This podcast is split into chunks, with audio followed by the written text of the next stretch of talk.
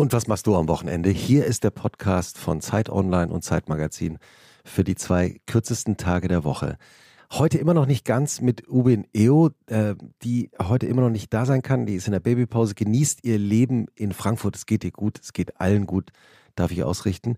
Die heutige Folge von Und was machst du am Wochenende wird produziert von Maria Swidrik von Pool Artists. Und äh, falls ihr Gästinnen und Gästewünsche habt, Lob, Kritik schreibt uns ganz einfach an wochenende.zeit.de. Und gerade bei uns im Studio, bei Maria und mir, war Fab Movren, Milli Vanilli. Für mich eigentlich eine verrückte Geschichte, weil als Teenager ich natürlich alle ihre Hits gehört habe. Girl, you know it's true. Girl, I'm gonna miss you. Blame it on the rain. Baby, Don't Forget My Number. Und ähm, Milli Vanilli waren äh, Ende der 80er, Anfang der 90er mal für eine ganz kurze Zeit, so für zwei Jahre, die mitgrößten Popstars der Welt. Wir reden darüber auch äh, in unserem Podcast, dass, ähm, wie das auch war für ihn. Denn anschließend äh, war das ja eben der, auch der größte Pop-Skandal, denn es kam raus, dass die beiden, Fab und Rob, Milli Vanilli, äh, auf ihren Songs gar nicht selber gesungen hatten was irgendwie verheimlicht wurde. Heute würde man wahrscheinlich sagen, wir singen eh mit Autotune und es wäre überhaupt kein Ding. Aber damals war es ein Riesenthema. Sie mussten ihren Grammy zurückgeben. Es gab einen Riesenskandal.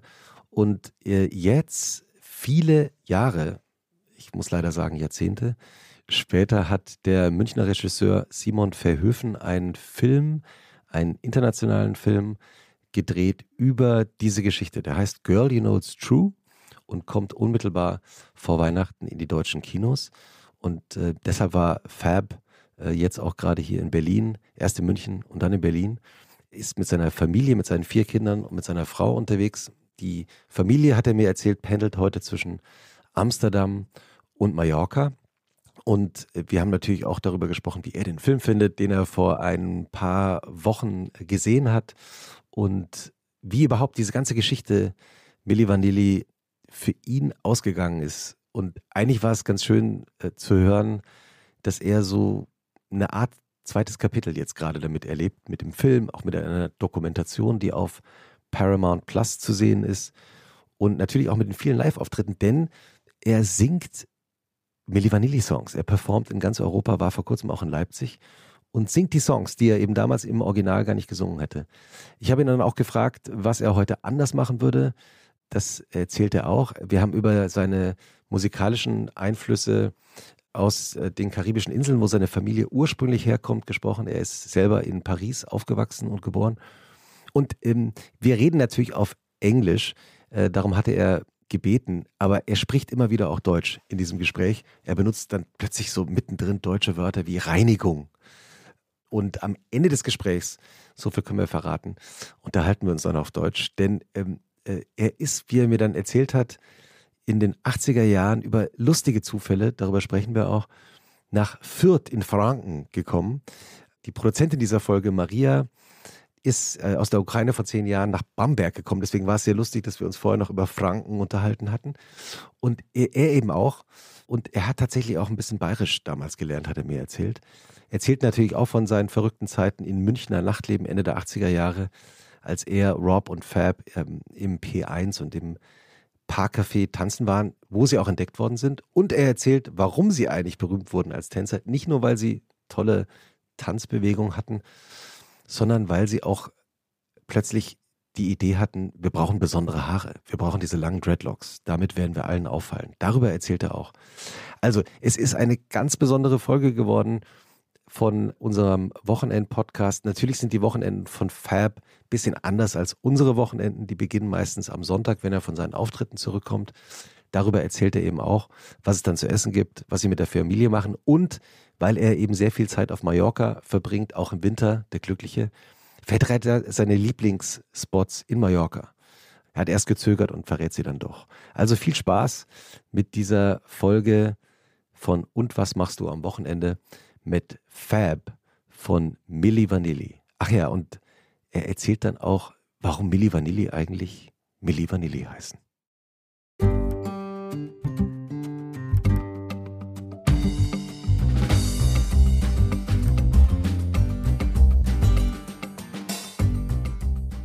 Und was machst du am Wochenende? What are you up for on the weekend?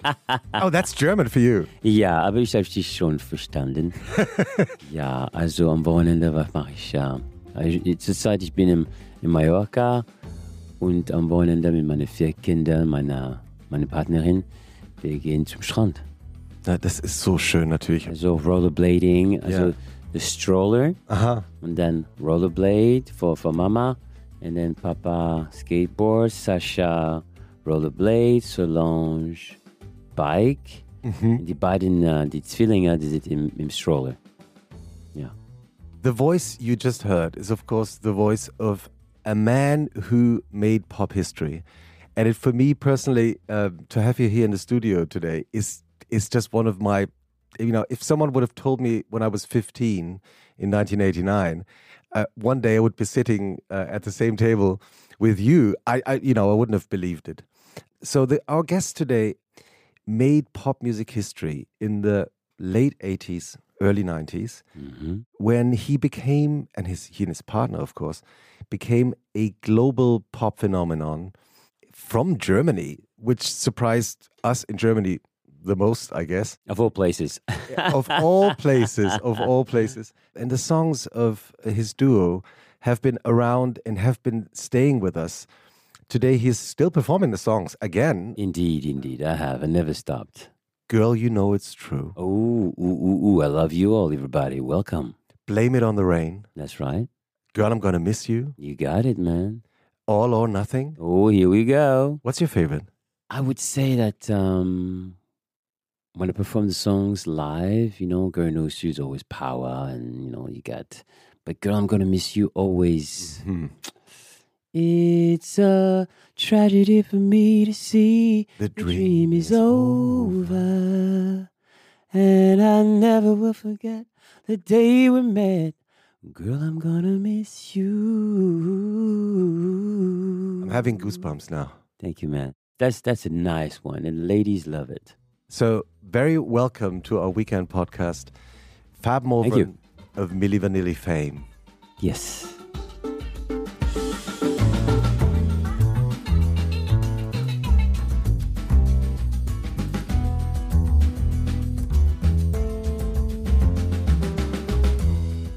So, one thing, because I've watched a movie that is all about your life. It's going to hit German theaters just before Christmas time. It's, I love the movie. You've seen it a couple of weeks ago for the first time, or Yeah, you know, let, let, us get to it, y'all. I was not involved, had nothing to do with it because of the fact that I thought it was going to be a certain type of story. Mhm. Because I heard that Frank Farian was involved.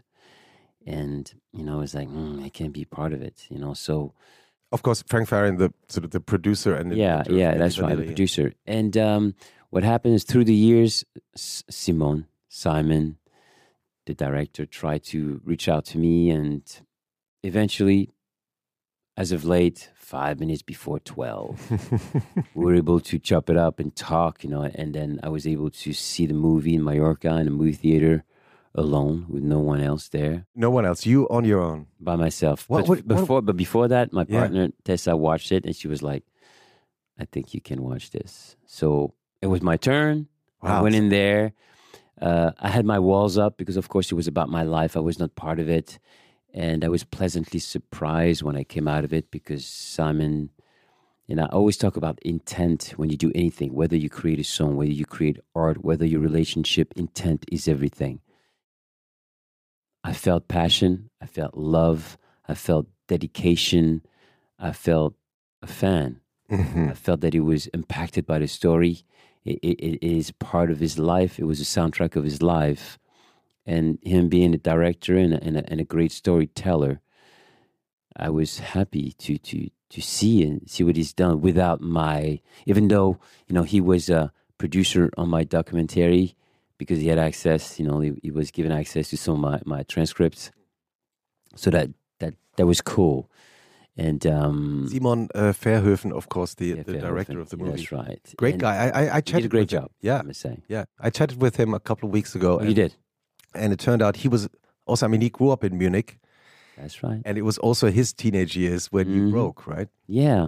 And uh, to to go back to what they did is, is pretty incredible because uh, you know it, it was produced by German teams, and this being said, it's an international project, hmm It is. and I yeah. think that this project's got it's got legs because I was in Munich, eine schöne Stadt, and you know it was a home turf, so Mhm. you know of course Bavaria, you know like everybody's hyped up, and we came to Berlin, which is an, a whole other city.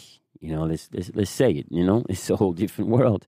Talking about Munich, you and Rob met in Munich, That's right. but you'd moved to other southern German cities before. Is that true? Yeah, I was in Fürth. Why? Why? I mean, uh, we all love Fürth, but how did you end up in Fürth in Franken for the first time? Franken. Well, the, the thing was, uh, I was in Paris. I got in a fight with my parents, and uh, I had some friends of mine who were dancing and had connections in that area because some of their friends had been dancing and doing shows there. So we say, "Oh, we, we, we're going over there. We're going to teach. that We're going to teach some uh, dance seminars." So I went along, and uh, you know there was a, a teacher missing, and they said, "Hey, do you want to take over?" And since I was taking classes and I could teach because I took classes, I was like, "Well, let me try," you know. And I loved it. And when I came back to uh, to France with with my Deutsch mark, you know, three to one, I was like, "What? This is great!" And then from uh, It was before the euro. I mean, yeah, yeah, yeah, yeah, yeah, yeah. times. Yeah, Listen, I do remember. Yeah. check this out. I, I came from Paris and uh, I had never been around the Schwarzwald. and I didn't know how cold it could get. So yes. I didn't bring enough clothes, you know, warm clothes. So Mhm. I picked up some clothes that were in the apartment where we were staying. So I went outside to to go to the store. And I think in 15 minutes, my clothing froze. Wow. I was like, whoa, it's crazy. So I was like, oh man, I don't know if I like this place. You know, like, it's way too cold, way colder than Paris. So I taught this class. I came back and, and it was fun. And then uh, I went back to Paris, but still, like, it stayed in, in my mind the fact that I experienced different food, different types of people. And I studied German for one year. So I could still communicate Yeah. with I mean, people. you still can today. I mean, we chatted in German. Yeah, well, I'm often in Germany. You know, I'm, Yeah. I'm here almost every week, every other week. You were in performing. Leipzig just a while ago performing. Genau, no? wie, Ja. wie weißt du das? Ja, aber ich habe ein bisschen recherchiert. Ich bin Ach, ja, ja. Journalist. Ja. So ich war in Leipzig. yeah. and it was it was fun. Always performing is is I never stop performing and it, it, it's a lovely lovely thing for me because you know we do the old song it's a vintage set and I'm enjoying myself. So going back to Munich and playing the movie and have people react the way they did, it was wow, you know, red carpet, the whole shebang bang. But then it was Berlin. And in Berlin, man, it went hard too. Like people were touched Mhm. as well, and the same way, you know. But Berlin being a city, I think it was a little louder. It was more intense, Mhm. you know. And I'm I'm really happy. So I think we got something there, you know. And the music being weaved throughout the project, and it's recalling great memories. Milli Vanilli being one of the biggest, most successful you know, pop group. I mean, you sold 10 million records. More, More. it's more. 10 million albums, maybe. Yeah, I think it's up to fourteen. Wow. Yeah, and then went to thirty num- million you had- albums. You had like how many number one singles? in Three number US? ones. It's, it's it's just incredible. And, and Yeah. Then of course the big scandal happened. Uh, Frank Farian Bah, bah, bah. yeah, went public and said, "Oh, they didn't sing." And I and and then the Grammys. Oh, that's something else. A little you know, something. Yeah, they they just the Grammy people still don't want to talk about it because Oh God, right they they the hypocrisy. they pretended not to know. Well, oh wait a second. We didn't sing live when we performed the Grammy. Oh, wait a second. They didn't know. Oh Lord, you know. So the hypocrisy of the music industry and show business is Mhm. so terrible. Sometimes it's so obvious, but it's okay. You know, it's in the past, and I don't care about awards. For me, the people have spoken.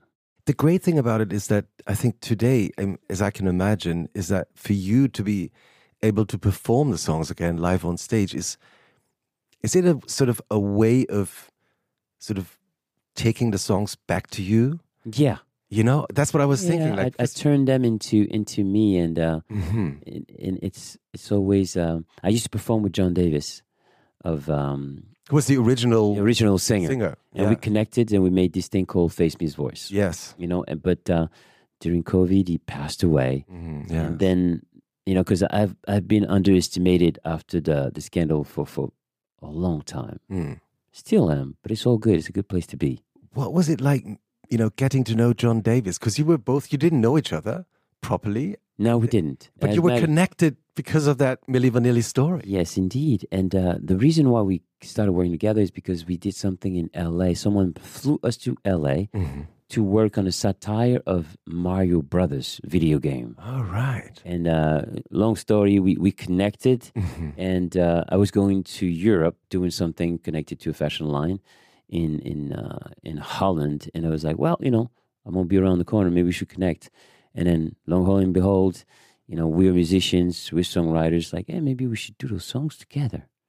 So we did it, and we did well. You know, it, we were getting more shows, more shows, more shows. Mhm. In the meantime, of being back in Europe, I was performing with the band and started doing festivals. Yeah. And uh, but when John died, a lot of the promoters that we were working with was like, "Well, can Fab do it alone? Mhm. Again. Seriously, Again. Uh, guys, you guys are doubting me."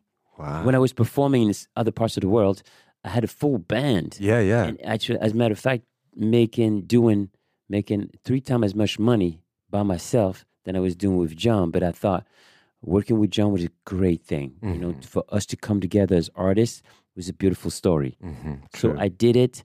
And then finally, like all those promoters are like, now, oh, yeah, yeah, he's cool, he's cool, he's cool. So in life, you have to be patient and um, don't worry about what people say about you. Do the work, I checked your Instagram account, of course, and of course. and, and I was impressed how you can still do those do those fabulous, famous Milli Vanilli moves. how did you come up with those moves? I mean, the, well, I was a dancer, you know, I was yeah, a but the, professional. the special one, you know, like the one you when you went like uh, the side by side. Well, side by side. everything comes from somewhere. You Right. know, if you look at uh, Jimi Hendrix hmm and you look at Prince, Of course. hmm, if you're old enough. Mhm. right? So I looked at the time, and you know, time the time Minneapolis, and they used to do this um, this dance. Right. I was like, oh, I think it was the bird, yeah. and they were doing like it was to the side, you know. And I Uh-huh. was like, oh, that looks pretty cool. So I just take it upon myself to like uh, borrow a little something of it, flip it like everybody does, whether it's in music, you know, you do it in, you know, that's what it is. To an homage to me, it's an homage to them, to the time, and it turned into a step that people were like, "Oh, that's Milli Vanilli," you know. And I have a few steps like that, and I'm proud to have created so, those. so, so I, I have to do some fact checking because ahead. in the movie, the story of your name, the name of the band, yeah, is explained in a way that the partner of Frank Farian, the producer at the time, correct. her, her first name is Millie. Yeah, that's correct. So how did you come up with Vanilli? Is that I'll tell you. I'll tell you how. please? Do you remember Scritti Politti? Of course, the British band. Exactly. How does that sound? Scritti Politti. oh, Milli Vanilli. And we was Scritti Politti fans, so and we would like ice cream. And you know, Rob was lighter than I was. It was a little darker. So we're like, okay, let's let's think ice cream. Let's let's keep it sexy, man.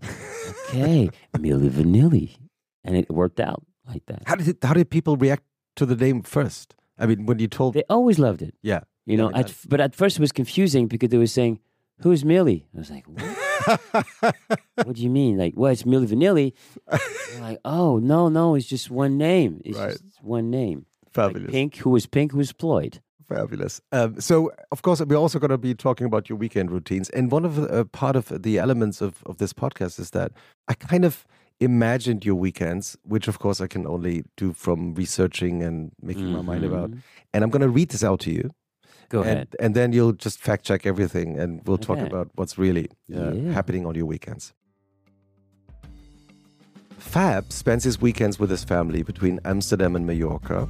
Four kids in a crowded city like this keeps you really busy. He's writing his own songs, his book as a live musician and DJ, performing Milli Vanilli songs all over Europe. Sometimes he's thinking how expensive Amsterdam has become lately. Mhm. Especially in winter, when Amsterdam is dark and cold, he remembers his trips to his family in the Caribbean as a teenager. Mm. Reggae music, opera music, Maria Callas, Oh. James Brown. Or he reminisces his party weekends in Munich in the late 80s, when he and his friend Rob were dancing in clubs, modeling, and performing in music videos to be able to pay the rent for next month. That's right. I made it. That's what he's thinking. I'm here with my wife, my kids, my family. That's what he sometimes thinks about on a relaxed Sunday afternoon in Amsterdam or Mallorca. I've lived a thousand lives. And yes, Milli Vanilli was one of them, or maybe two, or maybe three. Yes, yes, you, you got you got a lot of it very correct. Yeah. Relief. Well, what happened is on Sundays when I come back from the road, the family picks me up and then we go to the beach. So we, we got the thing on top of the car and on the hood, and we got everything skateboards, rollerblades. You know, we got the bike in there. We got some food. And, what kind of food? Uh, uh, vegan pancakes. Oh, That's right. Famous for Tessa. Vegan pancakes, vegan Tessa's cheese. your wife? Yeah. yeah, Not my wife, my partner. your partner. No, we're not married. She's a health coach and a, a damn good one. You know, she took uh, like amateur soccer team to the first division because she has a, she doesn't like me to call that, she has a system and I call it like the Fenderstein method. and she's good at it. You know, she, she works with golfers, like bank departments, and she, you know, like the, the department of 30 people said, Mm-hmm. the bank says, we want everybody to be healthy. And she makes meal plan and also supplements and actors who want to, want to lose weight. And Right. so she's the one that's be, been behind me and making sure that I, I remain healthy, that everything works, nothing hurts. How did you meet? We met in Amsterdam in a Club One. And I used to work with a label called uh, Little Mountain Records, uh, headed by uh, uh, Kleinenberg. And I was uh, a DJ as well and sing and play at the same time. And um, I was releasing music on his label, and they had a party label in Amsterdam. And she came in in a golden dress. And I said, wow. I said, where did you came from? In my mind, I didn't say that. But uh, where you from? I said, um, oh, I- I'm from Amsterdam. I was like, oh, cool. And you look like Los Angeles. I said, that was lame line, but that's what I felt. she just came back from LA.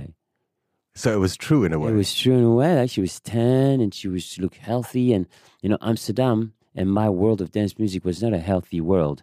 So when she popped up out, she popped up out of the crowd. I was like, wow, she looks, she looks healthy. did she? you know? did she know No idea. Because I had short hair. And that's the trick.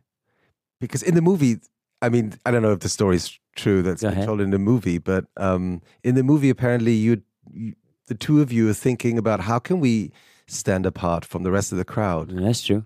And then you look at all these posters of famous pop stars. That's right. But it the, the way it really happened is uh, it was one one uh, I think New Year's Eve, and um, eighty seven or something. We were watching a BBC documentary about icons, Mhm. and we were watching, and it was you know Marilyn Monroe, Elvis Presley, James Dean, you know. But I love the Jesus part in the movie. That's so classic. Everybody loves their asses off. It's funny. Chapeau, kudos, Simon, Simon. Great job. He, he wrote it well. Mhm. But it's that we were watching that doc that about icons, and we look. We was like, I know. Look at the hair. I was like, and we were always consumed with like becoming the biggest pop stars in the world. How do we do that? How does that happen? You know. Of course, the music is your identity, but the look. How did you look like you're? You know, the hair. So we uh we had short hair, and then from one week to the next, we grew hair. Oh, Magical, hair. magical tricks. Magical. And the the reaction was amazing. We never had problems with with women or ladies, but suddenly it was like, wow, And it was it was, action. and it was the the time that, we, as you're just saying, like 1987, 1988. Of course, it was also Trent, Terence Trent D'Arby Correct. from the UK. You're right. He had a similar. Yeah, yeah, yeah, haircut, yeah, right? yeah, yeah. Was that sort of also an inspiration, or that happened? Yeah, I at the must time? say, yeah. You know, Terence was was definitely influential. Great album. Mhm. Wishing well. Oh my God. So cool. That voice, man, is just one of a kind, really. You know, I, for me, he's, he's an unsung hero of, of pop Yeah, he soul. kind of disappeared. well, he went through some major changes. Yeah, yeah, yeah, you know, Mhm. without going deep into it. yeah, yeah, yeah. Like major changes, you know. So, but he he, he changed our lives. You know, I, he's part of the soundtrack of my life. Talking about the soundtrack of your life, I mean, when you went to the Caribbean to, to see your family, was music a heavy influence from there? And also, Big time. yeah, Yeah, because you know, uh, me being a European and being totally open-minded, you know, when I listen to Caribbean, you know, in the island you have different types of grooves, and my grandfather was uh, an accordionist player Mm-hmm. and playing with different types of drummers and percussionists, and some of them there's really there's a lot of traditional grooves that people are not aware, but in in the Caribbean they have different names. So and I would notice those grooves. I'm like, oh, and they say that's Gwoka, that's Biguine. And it's like, wow, all the different, and he would act differently with the music. But what really struck me as a kid is that when my grandfather was playing during the carnival season, when we go in summer, is that the adults would turn into children, and the parental wall that used to be like, you know, I'm your father, you know, do what I, as you're told. But on the dance floor with the music, they would dance and it would be like embarrassing. Like, what are they doing? You know? but like, for me, it was like, wow, like whoever is on stage doing what they're doing, that's kind of magical. I want to be part of that.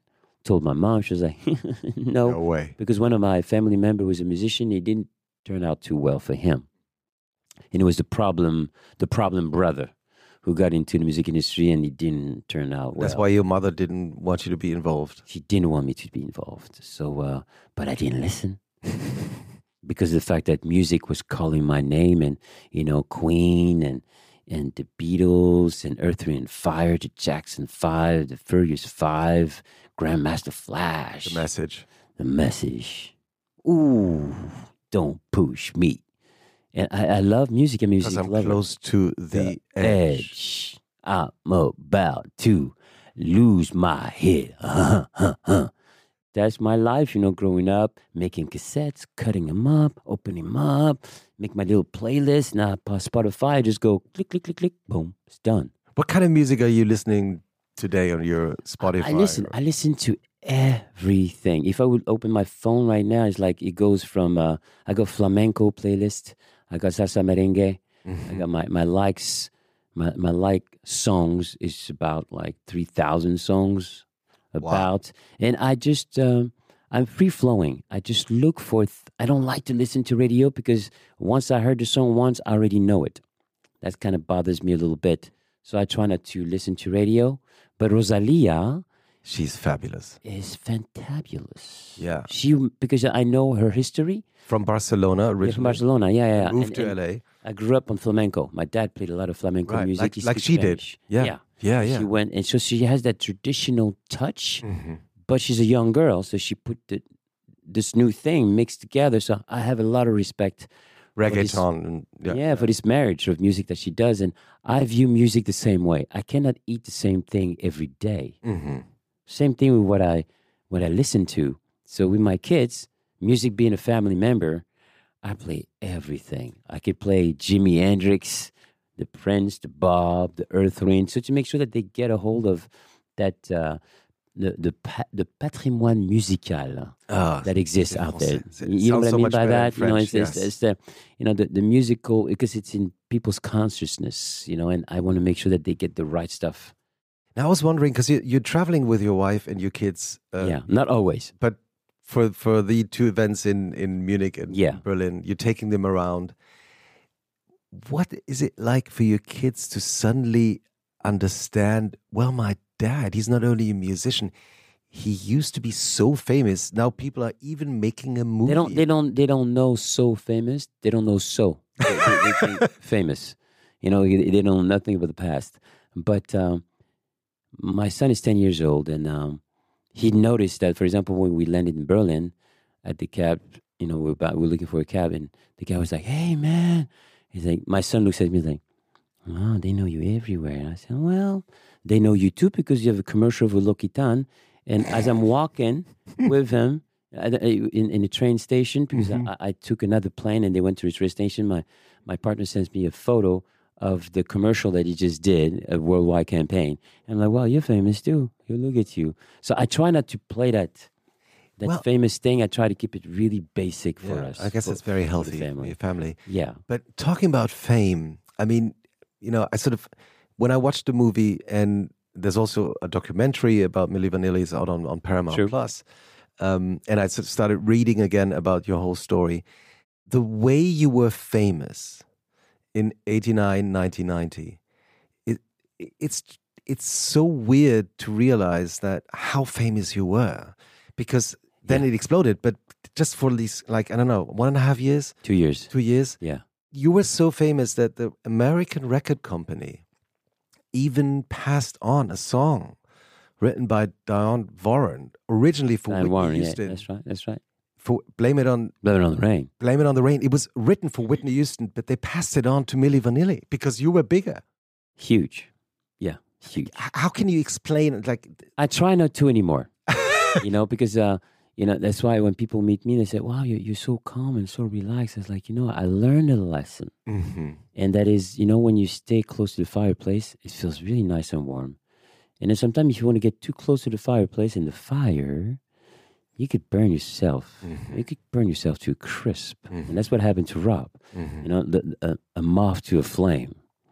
So with my family, I'm so glad that I have a family because it's it's my um, my shield, Mhm. and it's all love. So nothing can penetrate that, and I'm very clear. Oh yeah, I'm Fab Morvan, but Papa Fabrice at the house. So you have to keep it in balance. You, you know, speak French with your family? uh, we speak Dutch, you know, Yeah. Nederlands, you know, at home, and, and English. But I do take care of the English because my accent in Dutch is German. That is so funny. Yeah, so my wife was like, my partner was like, Please stay away from no, we're not doing that because a few times she was like, why is Solange pronouncing this word this way? I said, why, it's me. I said, nah, don't do that anymore. I said, okay, cool. That is so funny. So French will come next, but uh, in Spain, you know, they, they learn how to speak Spanish. in in which language are you dreaming? It's universal, I think. But if I stay long in, in the territory, like for example, if I go to France, then I start dreaming in French. That I know I noticed. I noticed that. It's clear. Well, there's the thing that one says about people speaking different languages that you are sort of a different person You are. In a different language. You are. What do you like in French? The language. The, But the Fabrice, ability. what is Fabrice like? I mean, like, Ah, Fabrice is uh, hmm, Fabrice. He's a he's a c'est un poète. uh-huh. Il adore les métaphores. I love metaphors because the French language is so rich. You know, the shades of gray in between. You choose another word and then it creates another picture. and it's so difficult to translate it into German or English because Very. it's it's also a bit blurry, right? It is blurry. And I love the fact that I can jump in there. So, what I've been doing through the years is, you know, use my, my French language Mhm. and cross back over in English. Mhm. And then I, I, I make up metaphors that I've never heard. Mhm. And that as a songwriter is really helpful. So I come up with stuff. I'm like, oh, that's nice. So when you will discover me as a songwriter and know the English language, that I never heard it like that. It's because I'm dipping in the other side of my brain. And I love that part to, to come up with something that doesn't make any sense because it's never really heard a lot. But then in a song format, it works well. So once you've gone to the beach with your family on a Sunday, Mhm. uh, coming back from the gigs you've been doing, what is going to happen in the evening? How do you spend your evenings? Okay, we go back and Mama starts cooking. Generally, you know, she she ne- Tessa never ate meat, my partner, so you know it's uh, meat free. Mm-hmm. You know, and since I on the road, I sometimes eat chicken. We're not telling. them. You know, so uh, so when I come home, I, I keep it clean from uh, from Sunday to Thursday or Friday. I keep it super clean, and um, Are you the taking? twins- So the are twins- you? Yeah. Go ahead. The twins uh, are on the sofa watching uh, Paw Patrol, Peppa Pig, you know, and, and and the kids because you know we're in the kitchen, we're cooking, we don't want nobody to walk around, and uh, I put uh, music on always in the kitchen, wireless uh, speaker, and then there we start with um, uh, Miles Davis, John Coltrane, because it's nighttime, so I use music as a tool to slow people down Mhm. So jazz music mood. from the yeah, 60s jazz. and At night is jazz. Seventies, beautiful. Miles, awesome. And then when we eat, I change to uh, piano piano chill. I think it's called. And then that's the music that I played for my twins since they were born. And I noticed that when I play that, they would sleep longer, like an hour longer. I was like, yo, this is wonderful. so when it's time, like Sunday night, you know, we want to chill, we want to relax. The kids have to go back to school on Monday. They need to sleep. So they eat and then they go, you know, they, they we play that at dinner and then uh, they slow down. They go to the TV and then I look back 20 minutes later, boom, boom. They're both gone. Are you a healthy sleeper? Well, I um I wasn't for many years, and the way I, I managed to do that was by uh, I do work out before I go to bed. You know, so it's a combination like um, core exercise, yoga, and I start my day before like instead of people going to bed and waking up in the morning, you start your day. I like to start my day before I go to bed. So you you've already done your homework. Yeah, in and a I, way. I, recalibrated my brain, my mind, and I, I keep it really meditation and you know going through my my my relaxed portal, Mhm. Yes, you know, and there I just stay calm and focus on on nothing else but silence, you know, to cleanse everything that happened. And so uh, I know when I go to bed, I remove all the the turning around and like thinking about the day. So I remove, I use it. It's like an eraser. But at the same time, I work on flexibility, uh, and I my heart rate then slows down, and then I, I can really go to bed like calm and, and relaxed. And and what time do you usually wake up? Well, you know, at what time do they usually wake up? huh. it's usually 6.30, 7, but I try to be in bed by 12 because, you know, when you go to bed at 12 o'clock, there's a, a Reinigung that takes place of the body, and people are not really aware of, uh, I love the German. that, you know, German the, word, the toxins in your body and your liver has to clean those toxins. So if you don't go to bed at 12, well, you remove the cleaning, the Reinigung that's supposed to take place. So And the also- toxins stay in your body. Yeah. Also, and also, sleeping is is just so healthy, right? Essential. People under, underestimate. we underestimate the power of sleep. And I've learned that, and uh, it, it's sad, but sometimes, you know, I, I, I try to come home as quick as possible home, and uh, sometimes I don't get to sleep on Saturday night. So I try to make it as early as I can to come as, as early as I can so we can hit the beach Yeah. together. So I have to sacrifice that, but I don't mind. It's for the fam. Family's everything. Are you preparing breakfast for your kids, or is that? No, I don't. I don't, I, and I don't eat at breakfast. I do intermittent fasting, but they, eh, they have, I've noticed that they don't like to eat in the morning, mm-hmm. so they they take their lunch, and I'm like, oh, cool. You know, that's cool. It's better. You know, people, contrary to what people think, they think that when you eat, you know, it's going to give you energy, but when you eat, it takes energy away too, because it takes energy to digest. This is why when you eat meat, you don't have enzyme down there to the, you know, we're not carnivores. But that's, I've discovered that the way you eat can really affect your energy. And I noticed that before going on stage, the type of food I would eat and how it would affect my energy. It was like, wow. And, and, I- and I tried different things. And in the end, I realized that being plant based for me as a performer and using my diaphragm when I sing makes a big difference. So your kids are off to school. Let's say Yes. on this typical Monday morning, which is your Sunday. Nine o'clock, they're in school. Okay. So what what do you do then? I come home, I'll go to Palma, go on a hike, a manifestation hike. I What's that? it. It's where you know I uh, I uh, manifest what I want to accomplish. So I visualize it. know, Like you with- did in the 80s in Munich, like Correct. visualizing, That's right. That's dreaming of becoming a pop star. Well, I have even one more for you. The costumes that we wore on our 107 city tour around America in eight months, the costume that, that we designed, I drew in 1987 Oh, wow. and wrote in down inside that, that envelope because I had heard that, you know, sometime in order to manifest something to come to reality, you have to write it down, Mhm. close the envelope, and then just let it go. But keep on manifesting that that thought.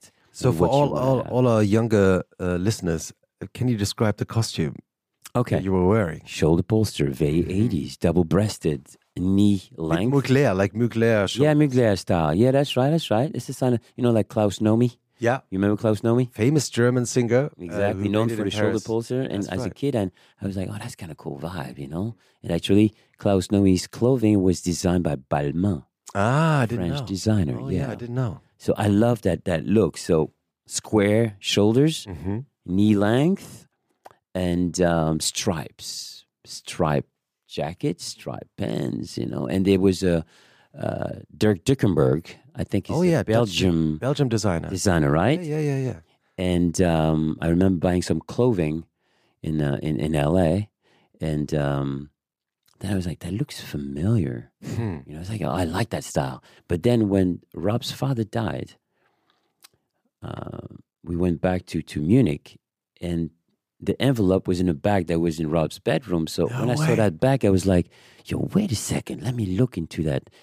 And I looked, and it was exactly No way. clothing that, that we were wearing during that, that tour. you And know. had you had you forgotten about the envelope? Totally. But when I saw that that bag, I was like, Crazy. man, that that's I remember, I remember it, you know. And it was uh, orange little papers, and all drawn during a, a New Year's Eve, crossing over, you know, to uh, to I think it was eighty seven, I think. And and you were also wearing Doc Martens?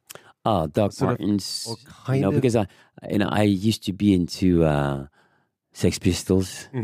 Punk and- rock. Yeah, punk rock. And there was a lot of new wave in Paris at the time, you know, we Indochine and and I I, I like those boots. I was like, man, those boots are cool. So it was time to like put a look together.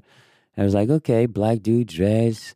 We didn't think about that. But now when I'm describing that, in the end, it looked pretty awesome. And it's never been seen like that before to have a, you know, punk rock boots with dreads and then square shoulders and, and all that. So we put that together. The music had a big part in it, obviously. But the visual part of it was, ma- and the dancing part of it, we were responsible for that. You know, we told people this is how we want it. You know, this is how we see it. As a matter of fact, we used to go to um, to Kaufhof or whatever, Karstadt, you know, to the clothing department and like looking for clothing. And sometimes the stuff was too big. So on the way to the men's section, we're like, oh, that's the women's section. Oh, that looks dope right there. So we try the stuff, look like. And the salesperson would come by and say, um, yes, you need help? And then they looked at us and were like, oh, yeah, of course. Oh, you know, like, oh, the guys are together. No, we're not Ah, right. together. We're just looking for clothes, you know? And we, you know, we wore women's clothes. And they were fitting and they were looking good. And the girls were like, oh, I love that jacket. Yeah, if you only knew. And sort of you went out together in, in Munich, I guess P1, Parkcafé were the, the clubs you went to? Park Cafe, Park Café. P. Heinz. There were many, but Park Cafe was important and P. Heinz was even more important because that's the place that was open seven days a week. And we used to go from Monday to Sunday. And there you could meet uh, Bono from U2. You could meet Whitney Houston, Prince, Earth, Wind and Fire, the Gap Band. I met so many people. And later on in life, Talking Heads, I met them again. David Byrne. David Byrne. You met them again in in America. Yeah, When- and they were like, "Weren't you guys from Oh, like no Beyonce?" way. Like, "Yeah, that's us." And every time people came before Milli we used to hype up the crowd like crazy because we were pumped that those guys, those musical heroes, were there. So we put the fire into the club, and they were like, "Man, that was so cool hanging out with you." And then later on, we met, but on a different, you know, I think a that- different level. yeah, and then you meet people twice. That's why it's important. I think that my mom always told me, you have to respect people the way you want to be treated. You have you to treat people the want to be. You have to treat people the way you want to be treated, and that was my main rule. I didn't have much when I left home, but that was one of my rules, and I understood that you should, and it was necessary. It's part of like some of the rules in society. And I met many people when I was up there and second time, and they were like, you know, you you haven't changed much. You know, I and I, you know, I, it's contrary to what people think. You know, some people said, oh, they were arrogant, but you know, we had to carry this major secret, and the only way to protect that secret was to keep our mouth shut. Because if you open our mouth, people would be told like, oh, they don't sound like the record. They have a And early French on we accent or that. a German accent. Yeah, you know. Bavarian on one end and German on the other. Mhm. You know what I'm saying? So um, it, it was a tough time, but it, it turned me into what I am today. And, um, you know, things happen for a reason, and I, I've learned not to fight anything. You have to go with the flow and uh, learn to trust your instinct. And oftentimes, on the journey of life, when you're young, you, you, you know, you don't understand about consequences and, and decision and decision making and how when you make the wrong decisions, decisions or decision, it can take you to the wrong spot. But what is wrong and what is right in the end is there to shape you into what you're going to become. It's up to you to learn from it. You know, you make the best out of whatever happens. I mean, you know, we we've only only been knowing each other for forty plus minutes now. Damn, that, listening, that's quick. listening to you feels like you're a happy person. You seem to be very balanced and um, you know with your family and and back on the road and you know performing if there was would be one thing you could change In the past? in the past one thing Okay, let's go What back would in that time be? machine. 1989. I would definitely sing on the records. I would do everything I can to sing on the records. But you know, Frank Farian was a strong character, and in his in his A day, he was a tough cookie. You know, not so much, but tough cookie. And then I would remove the addiction component that Rob was carrying within that was not apparent early on. So now, by doing those two things and we come back to the present, life would look differently, would be different. You know, Rob would be here for sure. the story know? of rob is also uh, being being told in the in the movie and i have to admit i had no idea with his german parents who adopted him Right. f- f- for sort of political reasons in a way Yeah. There, there was time during that time, there was that. You know, that was, he told me about it. You know, it's like, ah, yeah, that's true. Some people, I, I don't want to touch that. But, you know, the one thing is that Rob came into my life because they made that choice. And because Carmen saw him and said, that's my brother right there. And in a way, they, they, they did a good thing. The people who chose to who choose to adopt, it's a good thing. Whatever, whatever, whatever, you take a, a child into your home and you protect him the the the best way you know how. Even for example, your your childhood, you were not and you know the old school generation, man oh man, pre war, that's rough. They didn't have the tools. and also him growing up with a white That family too. in And Bavaria in the 70s and 80s. Yeah, you know, it was rough for him, you know. So I, I, I always, uh, I've told in the past that, you know, Rob was uh, verbally abused in Bavaria a lot. And I think that there came a time where he became, he was very small, but then he developed because of breakdance, he became physically very strong. And I think his stand was about, um, it's better for me to be feared than to be loved. And I was the opposite. So there lies this yin and yang, this dynamics between the two characters. He was loud, he was very quiet. And he was like a bull in a china store, oftentimes. Mhm. And I remember in interviews too, I was like, would you speak German, it's like, hey, hey, pass mal auf. Nee, mach das nicht, nee, nee, nee. Because sometimes he understood the language, Mhm. But sometimes the interviews would play with them, like with the nuances, and the, the, the, the, cat was already out the bag in the industry. So sometimes you get into an interview and they would play with us, and I would be like, hey, be careful, because, you know, so he, and he was very spontaneous. He was like, if he felt like someone was messing with him, he would just react. And I'd be like, no, don't do that. You got, so I always had that thing twice, Mhm. Do you miss him? a whole lot. I, I love his spontaneity because I was never that spontaneous. I was always like, let's wait a second now. And I love that part. You know, he, he was a wild man and he was two years older than me. So he was my older brother, you know, but eventually you, if, when you look at, um, story or even in, in, in, in the pictures, I was smaller. And then as I, we, we worked out and I, I really made sure that my mission was to, to become healthier. It's apparent that I, I'm doubling in size and I seem just shrinking. Wow. And it was obvious because when I performed We Can Get It On on the Arsenio Hall for the first time after a countdown of 30 days. Most famous late night show in America at the time. Exactly, and he was, uh, you know, and he was against us, making jokes of, about us during that time. But then he was like, "Okay, guys, I'm going to invite you, and you're going to sing. Like, all right, we, we'll be coming. So we made an agreement behind the scene, and he promoted the performance, you know, for 30 days. And when I came, I killed him. You guys can go check this out. killed him. And I worked hard. And there, on that day, every guest that came after that was like, "Oh, Fab, we killed it." The Los Angeles Time compared me to reminiscent to MJ, and I was like, "Wow, Oh, Michael Jackson. that was a great compliment," and that gave me the strength to keep on. On the up, on the flip side, they talk badly about Rob because he was not present, and during the recording of this album, we can get it on.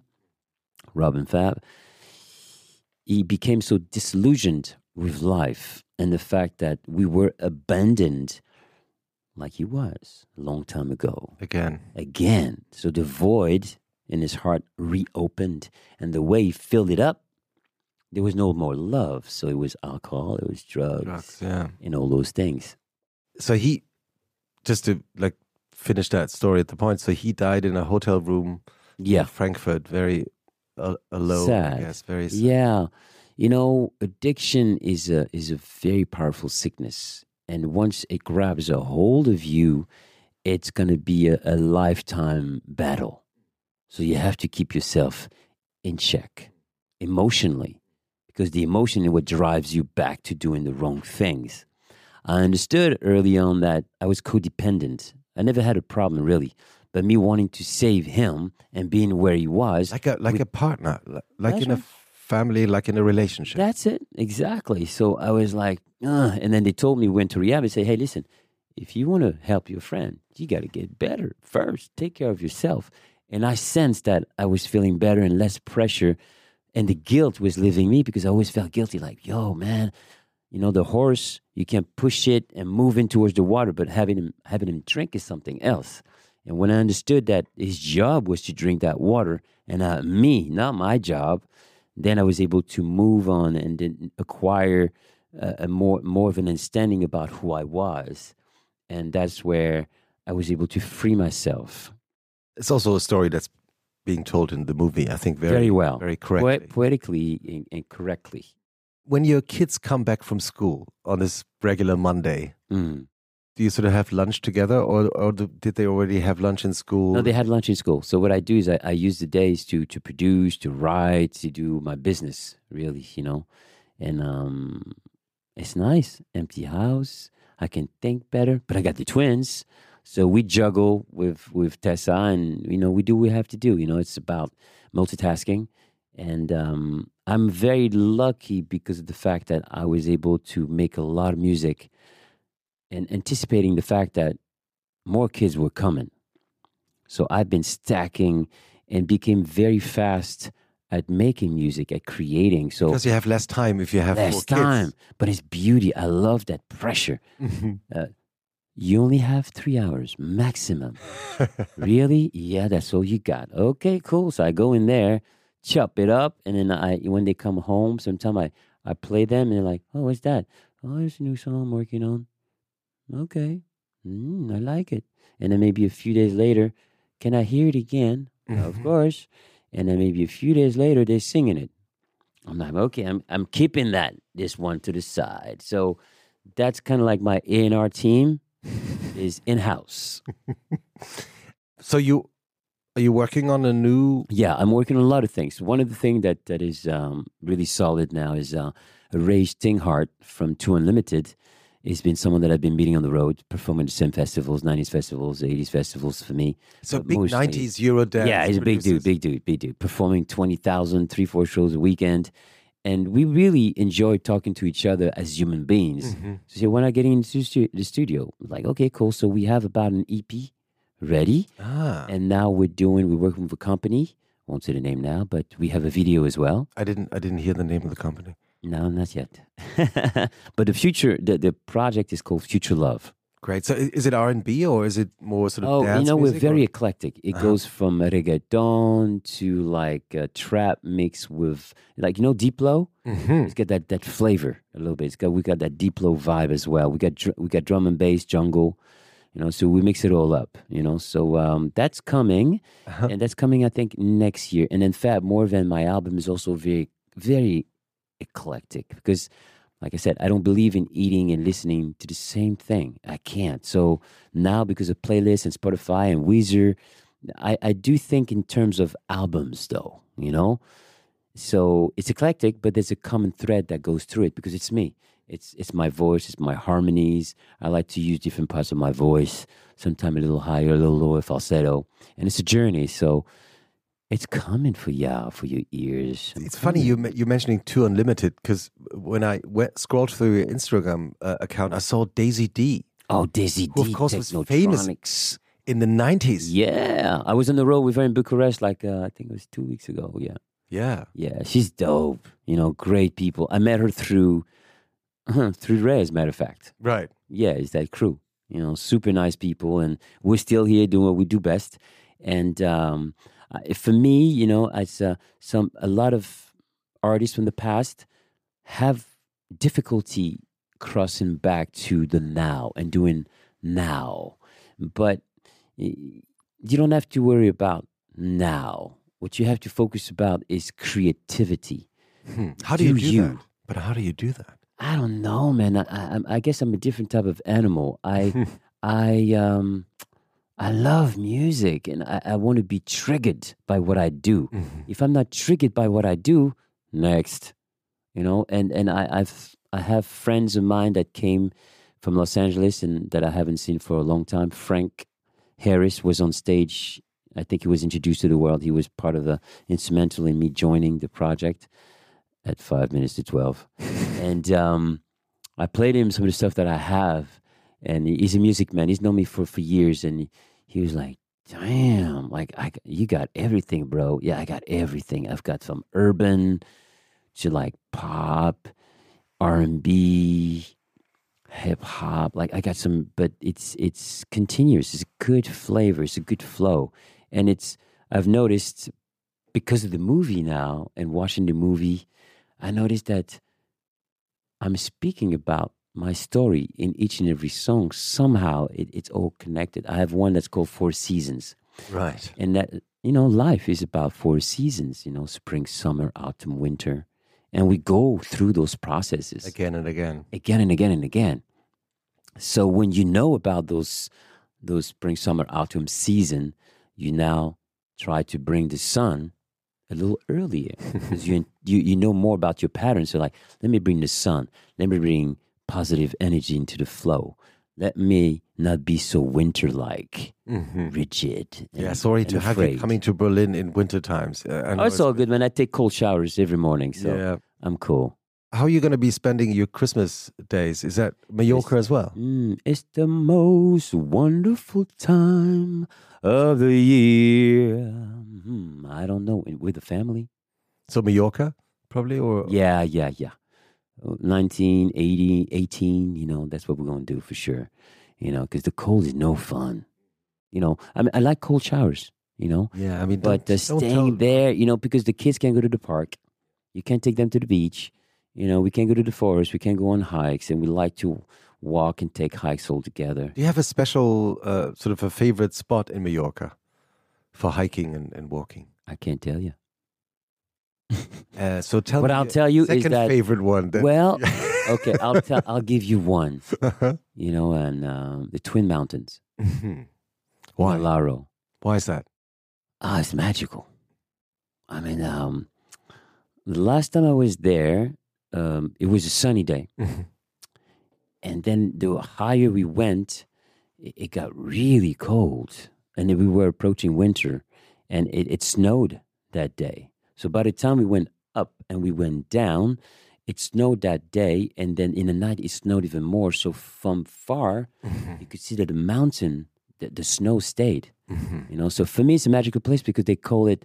They say it's a portal Mhm. to another dimension, and I believe in energy frequencies and and vibrations. And there's a lot of quartz in um, in Mallorca, and um, the power of stone is real, ladies and gentlemen. And when I go to that place, when you get close, you, you feel like it's a different type of calmness that gets over you. You can feel as you go closer in altitude, you're just like more calm, so magical. And I love this. I love silence because I can have a conversation with myself without the noise. And that's what I've learned to do through the years is to reduce noise. And when you reduce noise, meditation is a great tool for that. You can hear what you want to do. You can see yourself on the chessboard and say, where should I go? Without being cluttered by the noise. And then it becomes very clear. So fly like an eagle. I was a chicken, but now I'm an eagle. So from above, now I can see clearly. And, Steve uh, Miller. That's right, Steve Milband. Yeah, it's also been sampled by hip hop artists. There's so many. Sampling is an art, and let's not forget.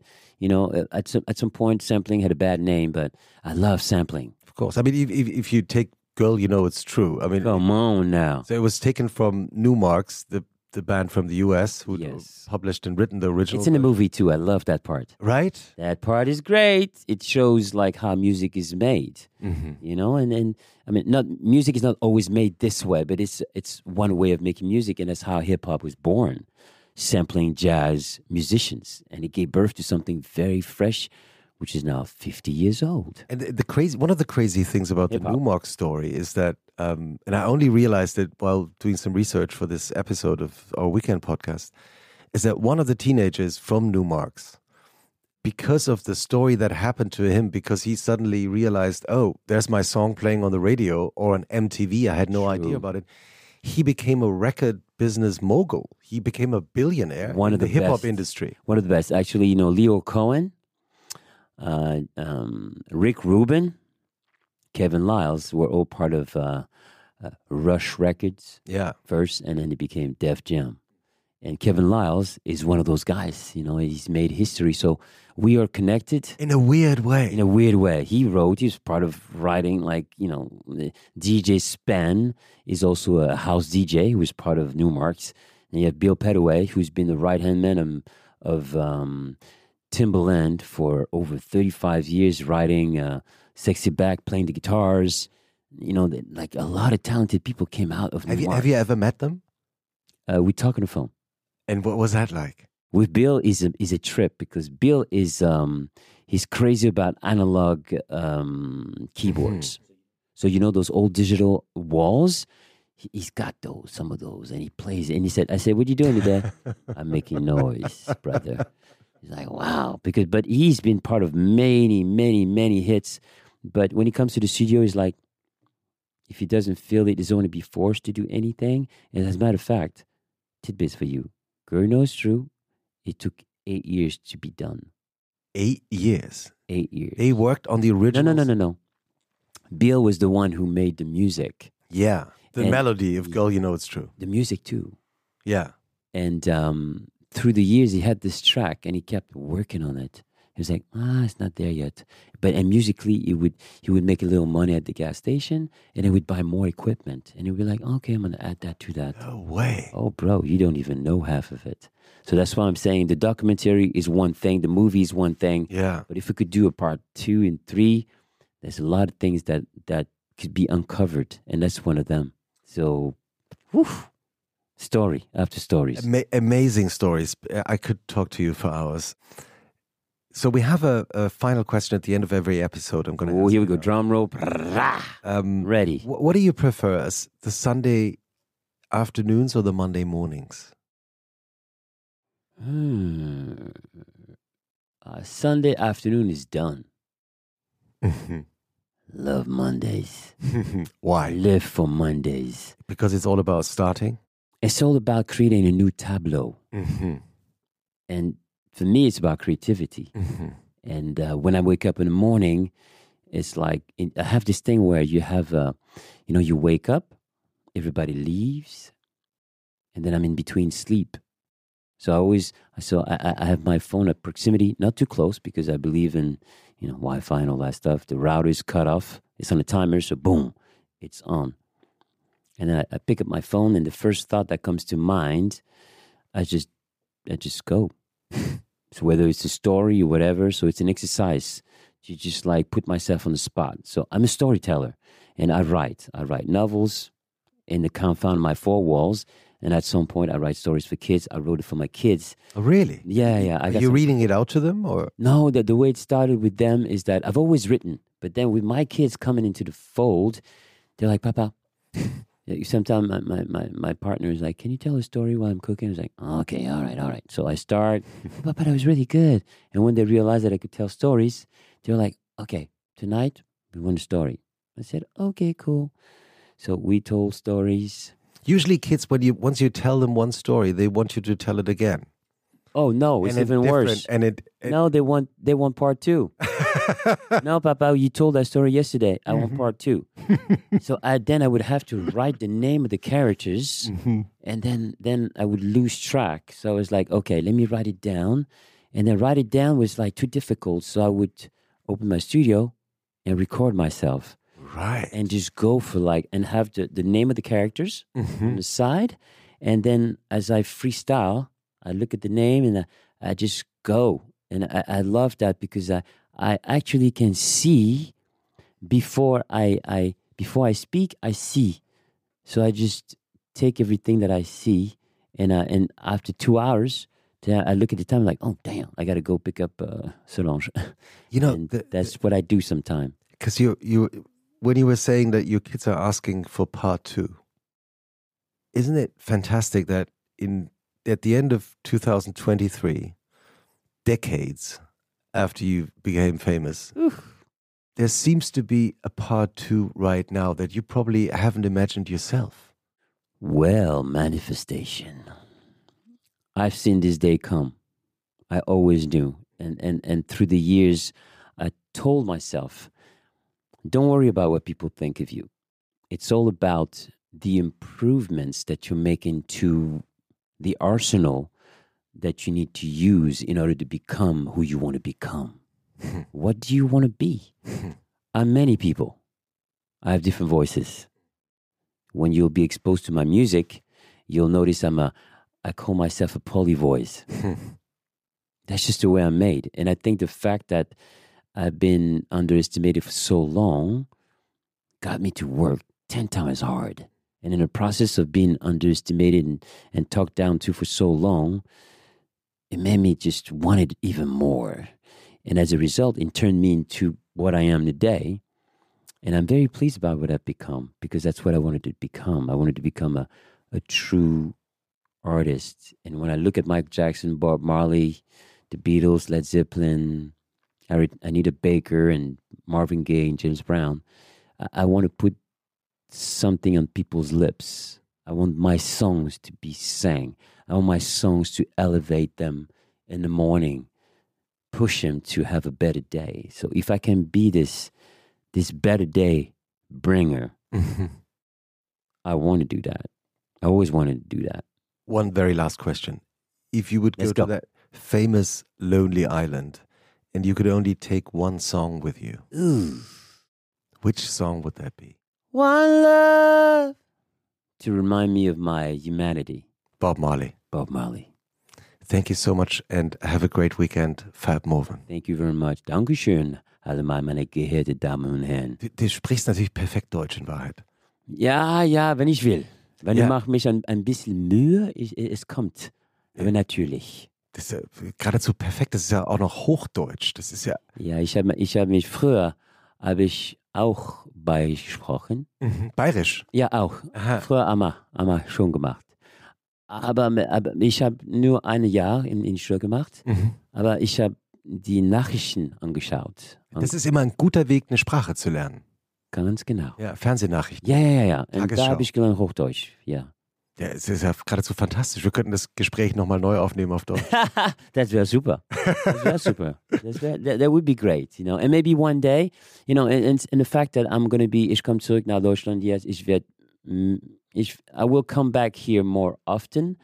And I think at some point, ich würde gern eine ganze Interview auf Deutsch machen. Ich muss sagen, es Vielleicht. war heute schon so großartig auf Deutsch und auf Englisch und ein bisschen Französisch. Vielen Dank, dass du hier warst. Dankeschön. Schönes Wochenende. Wir halten uns im Laufenden. Ja, bitte. Tschüss. Tschüss.